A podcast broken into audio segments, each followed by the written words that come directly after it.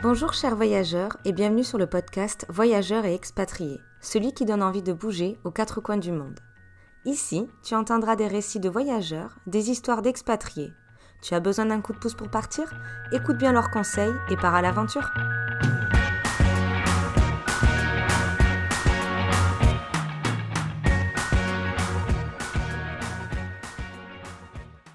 Bonjour chers voyageurs et bienvenue dans ce nouvel épisode.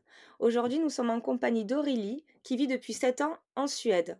Aurélie, je te laisse te présenter. Bonjour à tous et avant tout Maëlle, merci beaucoup de m'avoir invité dans ton podcast. Je m'appelle Aurélie, j'ai 32 ans, j'habite effectivement en Suède depuis 7 ans. J'ai déménagé ici en 2015 et j'habite à Malmö qui est euh, tout au sud de la Suède et en fait c'est très près aussi du Danemark finalement. Euh, de Copenhague. On a juste un pont entre les deux. Qu'est-ce qui t'a poussé à partir euh, dans ce pays? Alors, euh, la vraie raison, c'était pour suivre mon homme qui est suédois, voilà. On s'était rencontrés à l'origine en 2012-2013 en Australie. Donc voilà, c'est mmh assez international tout ça. On était tous les deux en Working Holiday Visa ou PVT, comme on dit en France. Et on s'est rencontrés là-bas, on a eu un énorme coup de foudre et il était question évidemment après l'Australie, bah, qu'est-ce qu'on fait du coup? On est tous les deux rentrés chez nous, lui en Suède et moi en France. Et puis moi, ça faisait un petit moment que j'avais envie de quitter peut-être un petit peu la France, si je dois être honnête. J'habitais à Paris et Paris c'est une ville magnifique, mais voilà, je, je, trouvais que le rythme était un petit peu euh, trop soutenu pour moi, donc j'avais envie de, de, changement. Et euh, lui, euh, voilà, était un petit peu ouvert tant qu'on était ensemble, entre guillemets. On a choisi la Suède, voilà, pour être ensemble. Comment tu as préparé ben, ta venue, ton installation en Suède? Alors, pour être très honnête, c'était un petit peu à l'aventure. Il faut pas oublier que je revenais d'un an en Australie en sac à dos, tu sais. Donc, j'étais une, une, étape de ma vie où j'étais un petit peu euh, ah, voilà, aventurière, euh, envie de changement, envie de faire d'autres trucs. Donc, on n'a pas préparé grand-chose. Bon, évidemment, il nous fallait un logement. Donc, euh, ce qu'on a fait, c'est que quand on était euh, chacun dans nos pays, on se retrouvait euh, souvent soit à Copenhague, du coup, c'était au milieu un petit peu de où on habitait, mmh soit à Malmö, qui est donc la ville où on habite actuellement. Voilà, être ensemble. Et au moment où on a décidé de déménager en Suède, on a euh, regardé pour euh, des appartements. Et en fait, on regardait bien sûr pour des appartements en sous-location. C'est le plus simple euh, quand on vient s'installer en Suède. Je pourrais en parler éventuellement après. Et on a trouvé un appart. Donc c'était un petit peu, voilà, c'était un peu l'aventure parce que on, est venu ici, on avait, euh, tu vois, trois, quatre jours euh, pour euh, faire des visites. Et en fait, on a eu énormément de chance. On a trouvé une, une annonce, on a été visité et je pense que la fille a été un petit peu séduite par notre histoire. Elle-même avait voyagé dans le passé, du coup, ça lui a bien plu tout ça. Et elle nous a dit, OK, c'est bon, voilà, le mois prochain, vous pouvez avoir les clés. Du coup, voilà, c'était comme ça, ça s'est fait. Et moi, je suis venue avec une valise. c'est tout. Juste une valise. Bon, des fois, il faut voyager léger pour bien s'installer après. C'est ça. Donc en fait, j'avais pas encore de plan pour le boulot ni quoi que ce soit. Donc moi, j'avais démissionné de mon travail, encore une fois un peu à l'aventure, en me disant bah je vais je vais retrouver là-bas, j'espère en tout cas.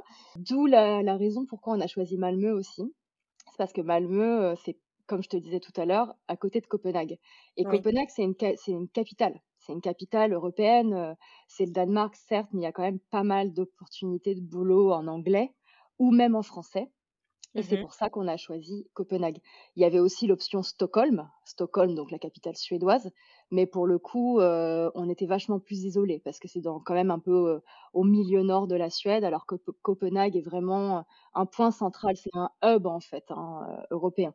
Donc on s'est dit bon bah voilà, Malmö, lui, venait pas d'ici hein, à la base, on s'est dit Malmö, c'est un, point de départ pour nous deux. Euh, lui, bon, il allait euh, de toute façon continuer ses études, il n'avait pas terminé.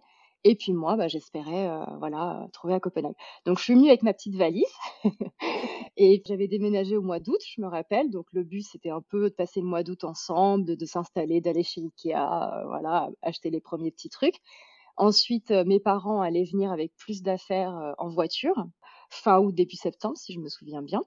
Et puis, bah, début septembre, l'idée pour moi, c'était bah, de me mettre très sérieusement à la, à la recherche de boulot.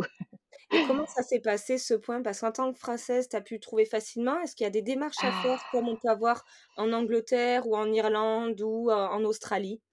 Alors ouais, il y a il y a eu des difficultés, je vais être honnête, parce que alors je vais parler de 2 choses différentes. Je vais parler, de ce qui s'appelle le personne number. Alors ça, c'est un peu, un traumatisme. Non, je plaisante. Je veux pas faire peur aux gens.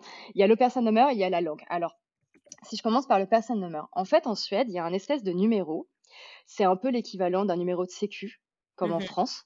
Sauf que notre numéro de sécu en France, bon, heu, on l'utilise pas, tu vois, au quotidien. On l'utilise juste quand on va chez le médecin. Ici, le personne number, c'est, heu, leur numéro de sécu, mais ils l'utilisent pour tout. Mais quand je te dis tout, c'est tout. C'est-à-dire, tu veux tu veux avoir un abonnement de téléphone portable, il faut ton personne number. Tu veux passer une commande en ligne sur un site, bah, parfois, il faut le personne number pour, heu, tu vois, rentrer ton adresse et cetera, heu, tout est centralisé, en fait, ici. mh. Et la difficulté que j'ai ressentie, c'est que, en gros, pour trouver un boulot, pour qu'on te fasse un contrat, il te fallait un person number. Mais pour avoir le person number, il me fallait un travail. Tu vois ce que je veux dire? bons ces Nordiques, hein. Voilà. Donc en fait, heu, j'avais un peu la sensation d'être dans un cercle vicieux du du serpent qui se mord la queue. Bah, par où je commence quoi? Parce que, heu, c'était vraiment galère.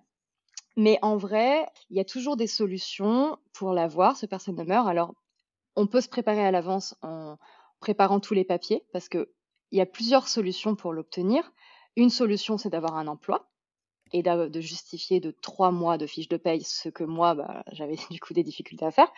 Et l'autre solution, c'est d'avoir, heu, assez d'argent sur son compte pour prouver que tu peux te t'assumer un certain nombre de mois.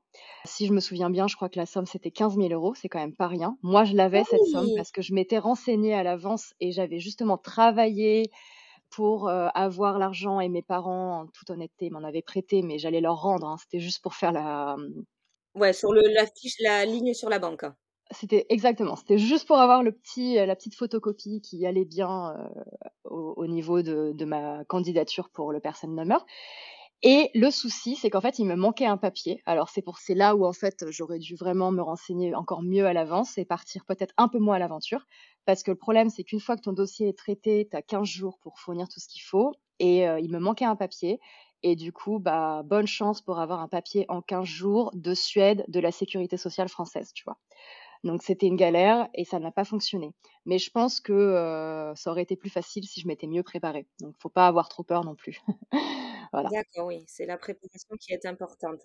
C'est ça et donc moi, j'ai eu la chance finalement donc de trouver, heu, un boulot à Copenhague. C'est ce à quoi je m'attendais parce qu'effectivement Copenhague, bah, beaucoup plus d'opportunités, heu, un peu, heu, internationales. Mmh J'avais trouvé un boulot en français dans une boîte, heu, voilà, qui avait plusieurs marchés dont la France et eux étaient hyper ouverts à me faire un contrat même si j'avais pas de personne number. Donc en fait, ils ont tout géré, heu, au niveau de des ressources humaines et grâce à ce boulot, bah, du coup, j'ai pu montrer 3 fiches de paye et obtenir, heu, mon personne number. D'accord, donc ça, c'était le premier point. Après, tu as parlé d'un autre, on va dire une autre complication qu'il peut avoir. La langue. Alors la langue, là, j'avoue que c'est un petit peu, ça peut être compliqué et même actuellement, pour te dire, après 7 ans, ça reste parfois compliqué parce que tout dépend dans quoi tu «bosses» entre guillemets.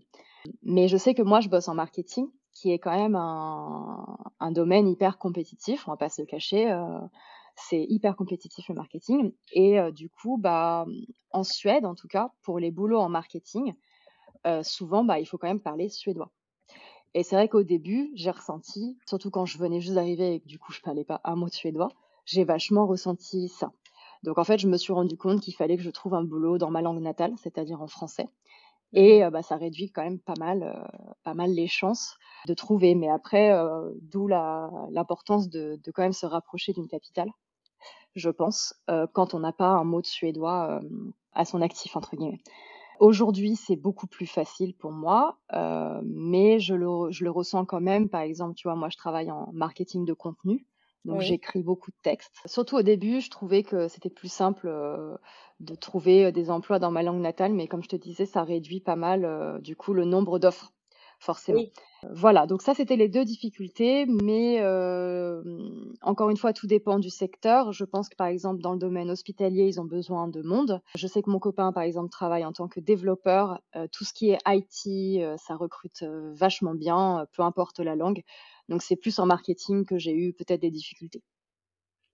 Oui, après oui, c'est un milieu concurrentiel comme tu disais parce que quand tu es dans la restauration, quand tu es dans d'autres jobs, tu peux te débrouiller avec l'anglais, il y a beaucoup de postes qui sont possibles à faire ou comme dans des call centers, il doit en avoir quand même à Copenhague des call centers Oui, oui, qui ont besoin de la langue natale de différentes, de différents pays. Tout à fait, tu as tout à fait raison et tu vois, voilà, j'avais omis effectivement les restos, etc. Là, oui, clairement, ce qu'il faut savoir en Suède, c'est que l'anglais, c'est quasiment une langue natale pour eux ici aussi. Tout le monde le parle, les personnes âgées comme les enfants. Donc vraiment, en tant que serveur, par exemple, ou de barista, pas du tout besoin du suédois. Par contre, l'anglais est, important, oui. Mmh. Parce que nous, on avait hésité à partir vivre à Copenhague. On a choisi plutôt l'Irlande parce qu'on avait peur qu'à Copenhague, comme le côté en Suède, le suédois, qu'à Copenhague, ils demandent beaucoup le danois. Et du coup, on s'était orienté vers un pays où on était sûr que l'anglais en Irlande, même si c'est pas la mmh. première langue, il y a quand même le, le gaélique, mais l'anglais est fortement recommandé. Oui, bah c'est sûr que tu as plus de chances quand c'est un pays voilà, où l'anglais est la langue la plus parlée, entre guillemets, c'est un peu plus sécurisé. Au Danemark et en Suède et dans tous les pays nordiques, franchement, tu vois, ils sont vachement quand même ouverts à l'anglais. Encore une fois, tout dépend, tout dépend du boulot, je dirais. Mais je pense que l'anglais euh, est un bon départ. Et puis après, il y a toujours la possibilité, bien sûr, d'apprendre le suédois, même si c'est pas compliqué, ou le danois. même si c'est très compliqué, je veux dire. Tu apprends oui. le suédois? Oui, alors moi, j'ai commencé des cours de suédois, euh, on va dire, à peu près six mois après être arrivée.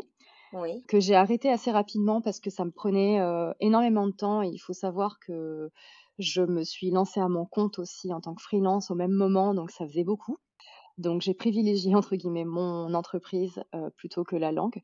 Mais finalement, petit à petit, euh, de toute façon, quand on est immergé, euh, on apprend quand même. Et aujourd'hui, j'ai un niveau très correct.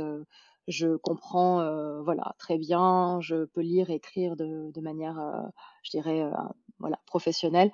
Par contre, c'est plus voilà, parler, il faudrait que je m'entraîne un peu plus. je le fais pas assez, mais, mais ça va quoi. Oui, parce qu'avec ton conjoint, vous parlez en anglais au final entre vous.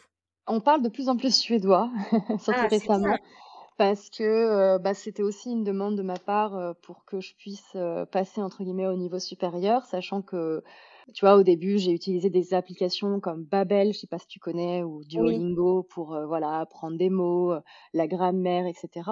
Mais en fait, passer à un moment, tu arrives à un point où tu peux plus apprendre grand-chose finalement.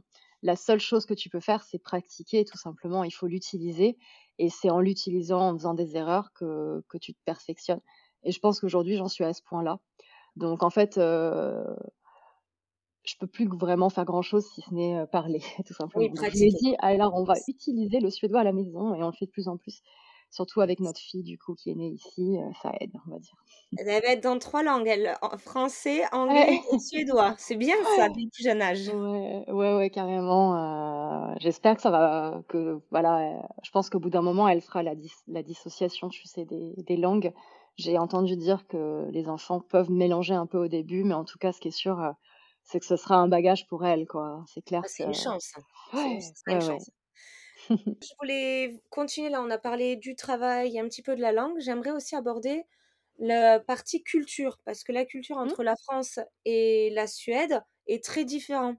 Est-ce que tu pourrais nous dire, toi, ce que tu que apprécies encore beaucoup de la culture française que tu as gardé avec toi, et ce que tu retiens fortement de la culture suédoise?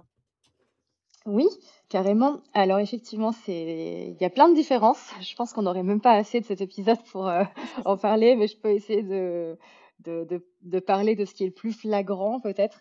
Je dirais que la Suède, typiquement, sont beaucoup plus réservés peut-être que les Français, et ça, c'est peut-être un côté de la France que je garde. Tu vois, on est euh, on est un peu plus extraverti, on se parle un peu plus. Enfin, je sais que quand j'étais en France, souvent, quand j'attendais mon bus, quelqu'un me parlait, tu vois, tu parles dans la rue, tu parles à tes voisins. très facile de se faire des amis en soirée, par exemple, la table d'à côté, allez hop, on va se parler, on va boire un coup ensemble, et puis on va s'échanger notre Facebook, et puis finalement, cinq ans après, on est toujours potes, tu vois. Donc ça, je trouve ça sympa.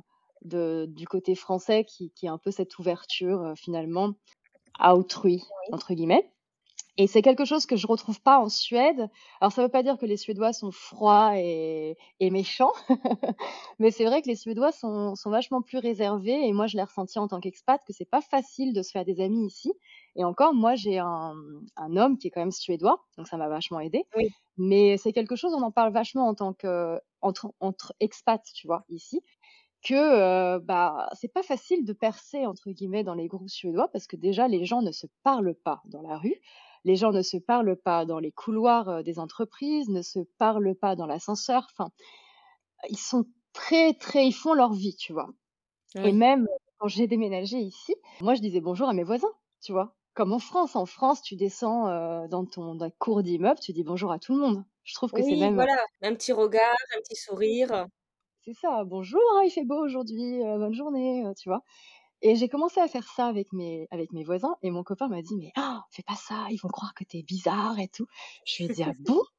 Mais comment ça, je suis bizarre? Je lui ai dit, mais non, c'est, c'est l'inverse qui est bizarre et tout. Et en fait, je me rappelle, euh, bah, à ce moment-là, je me suis dit, mais ah ouais, il y a un gros choc des cultures. Et au début, je me suis dit, mais c'est peut-être lui qui est bizarre. Qui... Et en fait, je peux te le dire maintenant, après avoir vécu sept ans ici, que tu ne parles pas à tes voisins en Suède, ça ne se fait pas. Sauf évidemment si tu les connais et que c'est tes amis, que tu as des maisons avec des jardins, vous vous invitez à faire un barbecue, euh, bon, là, tu peux leur dire bonjour, bien sûr. Mais sinon, tu parles pas à tes voisins que tu connais pas, enfin, ça se fait pas, tu vois. Il n'y a pas de small talk ici. Mais par contre, ce que j'aime énormément en Suède, c'est que voilà, ce sont des gens très droits, il n'y a pas trop d'hypocrisie comme j'ai pu ressentir euh, en France. Tu vois, on est très sympa euh, comme ça au premier abord, mais finalement, dès que tu sors de la pièce, on va parler sur ton dos. Ici, c'est l'inverse. Ils essayent pas de d'être sympathiques. C'est pas euh, eux, ils s'en foutent un petit peu finalement de savoir ce que tu penses d'eux. Par contre, une fois que tu es une relation avec, enfin, tu as une relation amicale ou avec un collègue ou quoi que ce soit avec un Suédois, ils sont hyper droits et et ils sont hyper honnêtes. Donc ça, j'aime beaucoup. Et c'est aussi très calme comme pays. J'aime beaucoup ce calme, en fait. Euh, beaucoup de nature. Euh, la vie est un peu, tu vois, slow life, j'aime bien dire. On fait les choses euh, doucement. Voilà, c'est calme, c'est reposant, je trouve, de vivre dans un pays nordique. Oui, parce qu'au final, la, la vie privée a une grande importance dans leur culture extrêmement grande importance. Et c'était là euh, aussi un point euh, que je voulais aborder, parce que là j'ai vachement abordé le côté personnalité, mmh mais le côté euh, vie quotidienne. En France, j'avais la sensation, et c'est aussi pour ça que je voulais partir, surtout en marketing, j'avais la sensation que tu avais un peu cette culture d'entreprise où il fallait faire des heures, tu sais. Plus tard tu partais, mieux c'était à la limite, le matin, si tu arrives très tôt, personne va le voir, tu vois. Donc, euh, mais il faut que tu partes tard, hyper important. Tu pars avant 6 heures, on te dit gentiment euh, Ah, sympa, t'as pris ton après-midi, profite bien, tu vois. La, la le petit commentaire euh, qui tue, alors que tu as déjà passé 10 heures à l'extérieur de ton domicile si tu comptes les transports. Et, et ça, pour moi, c'était catastrophique parce que je me voyais pas faire 40 ans comme ça euh, de carrière et, et je sais pas comment c'est dans province. Peut-être que c'est différent, mais moi j'ai que l'expérience parisienne malheureusement et euh, ça m'a vraiment pas convenu. Euh, en Suède, c'est l'inverse. Si tu restes trop tard, on va à la limite se demander euh, si t'es pas capable de faire ton travail. Tu vois ce que je veux dire? On s'attend pas toi à ce que tu passes toute ta vie au boulot.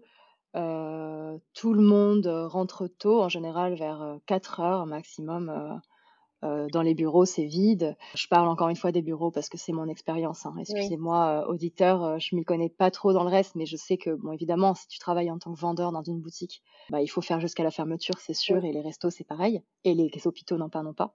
Mais en tout cas, la vie de bureau est bien différente. Pareil sur la parentalité, c'est pas du tout mal vu ici de s'occuper de ses enfants, de partir tôt pour aller chercher ses enfants à la crèche ou à l'école.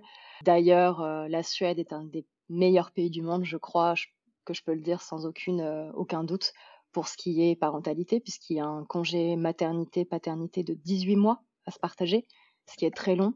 Au niveau équilibre vie perso, vie pro, vraiment, c'est royal ici. Ça, t'as trouvé ton, toi, ça te correspondait Ah oui, carrément, carrément. Et ça, c'est le principal. Donc, comme quoi, ça a bien fait de pouvoir partir là-bas pour découvrir ce pays-là et que ça soit pas l'inverse, que ton conjoint soit venu en France. Ça aurait été différent.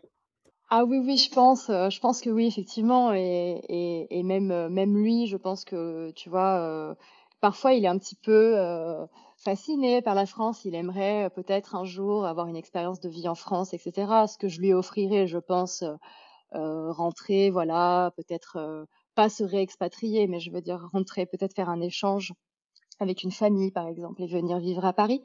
Mais lui-même reconnaît que je pense que le, côté un peu speed de Paris, en tout cas, euh, lui conviendrait pas sur le long terme. Après, on, pourrait aussi essayer, par exemple, le sud. Je sais que c'est complètement différent et, de voir. Mais oui, j'adore, euh, j'adore vivre ici et, très honnêtement, euh, sur plein de choses. Si on aime la vie calme, si on aime, on a, euh, on accorde énormément d'importance euh, à la qualité de sa vie entre guillemets. Tu vois euh, que le travail, le travail c'est très bien, mais le travail ça reste une façon de financer sa vie.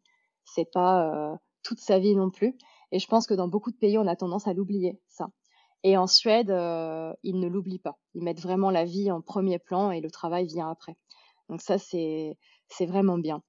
Donc voilà, le seul, euh, voilà, le, seul petit bémol de la Suède, c'est un peu ce côté, un peu, euh, comme je te disais au début, un petit peu réservé.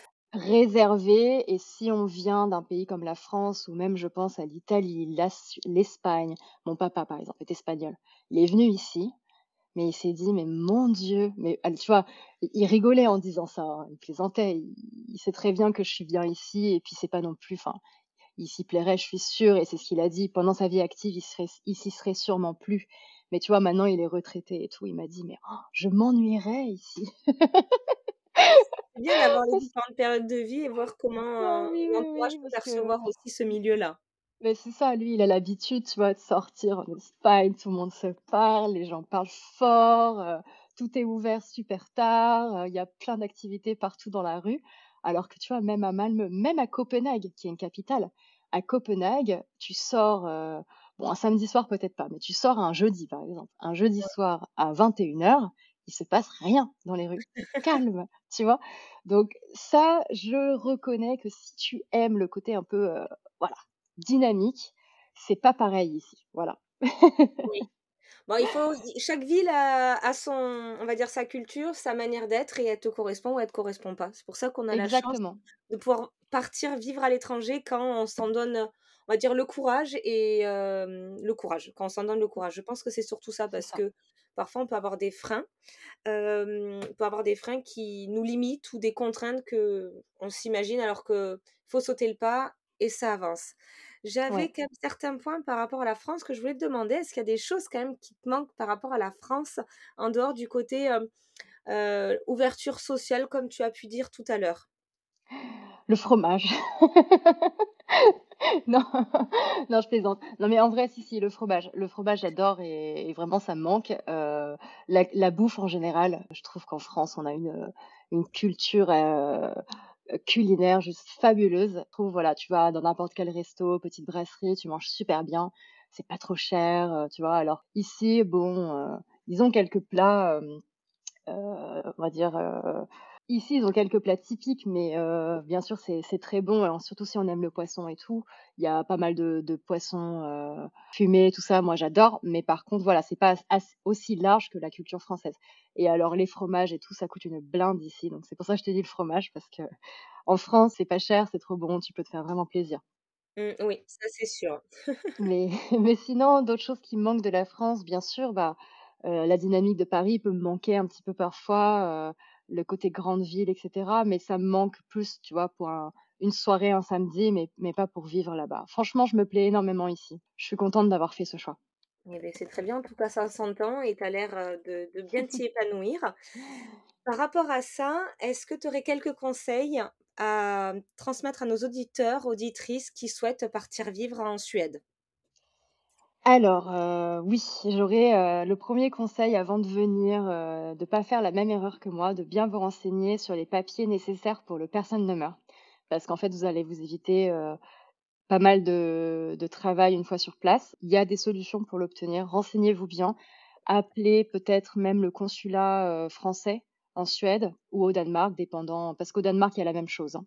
D'accord. Il y a un personne demeure aussi, ça s'appelle le CPR là-bas, CPR. Donc voilà, renseignez-vous, appelez le consulat, demandez-leur parce qu'ils ont l'habitude et je pense que c'est bien de venir avec un dossier tout prêt comme ça, au moment où vous faites votre, euh, demande, vous avez tout et vous êtes tranquille. Un autre conseil, ce serait bah, au niveau de la langue quand même. Euh, alors n'apprenez pas le suédois, vous inquiétez pas, mais par contre ouais, l'anglais, si vous le parlez déjà super, il n'y a pas besoin d'avoir un anglais non plus euh, parfait, mais au moins des notions, pouvoir s'exprimer. Je dirais la question à se poser pour savoir si vous avez un assez bon anglais ou pas, c'est est-ce que vous seriez capable de faire un entretien d'embauche, par exemple, en anglais, même s'il y a des erreurs. Si la réponse est oui, c'est suffisant. Si la réponse est non, je vous conseillerais quand même de, faire un petit cours intensif avant de venir en Suède, parce que sinon c'est un petit peu compliqué. Voilà, ce seraient mes deux conseils pratiques. Après, euh, faites-vous confiance. Si vous avez euh, cette idée euh, qui, qui bout en vous, c'est que voilà, il faut suivre, suivre votre envie. Et vraiment, de, de, tous les gens que je connais ici, expatriés qui sont venus en Suède, c'est un superbe pays dans lequel vivre. Donc en général, une fois qu'on s'y est installé, on est vraiment bien. Oui, d'ailleurs, t'en parlais, c'est toi au niveau social, tu t'es quand même rapproché de Français ou d'autres expatriés de différents pays?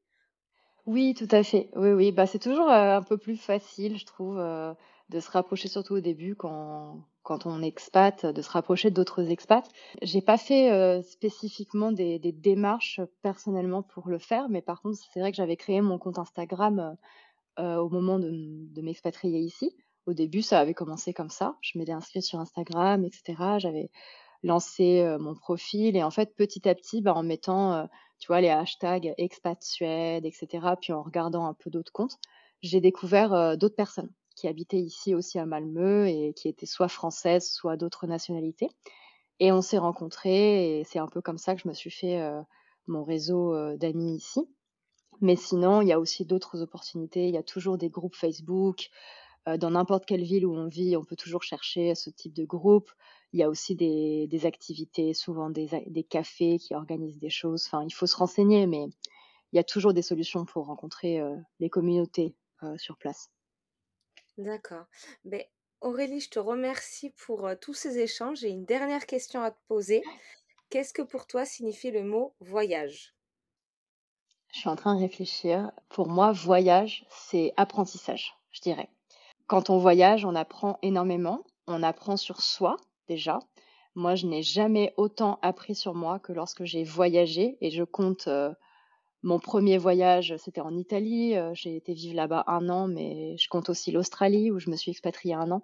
Et bien sûr, ce long voyage, je ne sais pas si on peut parler de voyage, ça fait sept ans, mais oui, quelque part, c'est un long voyage. On apprend énormément sur soi parce qu'on se met face à des situations inédites et ça nous force en fait à aller puiser des ressources en nous bah, qu'on n'aurait pas besoin de mobiliser dans notre quotidien bien confortable si on si on voyageait pas. Et je pense que c'est c'est magique et je, le disais avant qu'un an de voyage c'est les, les concentrés de dix ans de vie finalement. Tu grandis énormément. Et c'est aussi l'apprentissage des autres, d'autres cultures, l'ouverture d'esprit, ouvrir ses horizons, apprendre à penser différemment. Donc euh, je trouve que vraiment euh, le voyage, tu vois, pour ma fille, elle est encore toute petite, elle a 17 ans, euh, 17 ans, n'importe quoi, 17 mois. Je te dis pas que j'ai envie qu'elle s'en aille euh, quand elle sera grande, parce que si un jour elle m'annonce, hey maman, je vais aller en Australie, en fait, en vrai, je vais pleurer, tu vois, parce que j'ai pas envie qu'elle s'en aille. Mais non, mais je pense que je l'encouragerai toujours à voyager parce qu'il n'y a rien de tel pour apprendre, en fait. Mais je te remercie pour cette phrase. Donc, le voyage, c'est l'apprentissage de soi et des autres. Donc, on va rester sur ces mots. Merci aux auditeurs et auditrices de nous avoir écoutés. Et surtout, Aurélie, merci d'avoir pu partager toute cette expérience de vie que tu as en Suède et à travers toutes les expatriations que tu as eues. Merci à toi, Maëlle. C'était vraiment un plaisir de pouvoir euh, avoir cet échange aussi et euh, que les personnes euh, qui écoutent cet épisode n'hésitent pas à me contacter s'ils ont des questions sur la Suède ou voilà, ont besoin de conseils ou quoi que ce soit. C'est toujours un plaisir. je mettrai ton compte Instagram auquel tu es quand même assez réactive dans la barre d'infos. Super, bah, on fait comme ça. Merci à toi d'avoir écouté le podcast jusqu'à la fin. J'espère que cet épisode t'aura fait voyager le temps de quelques minutes. N'hésite pas à donner ton avis sur la plateforme où tu l'écoutes. À la prochaine!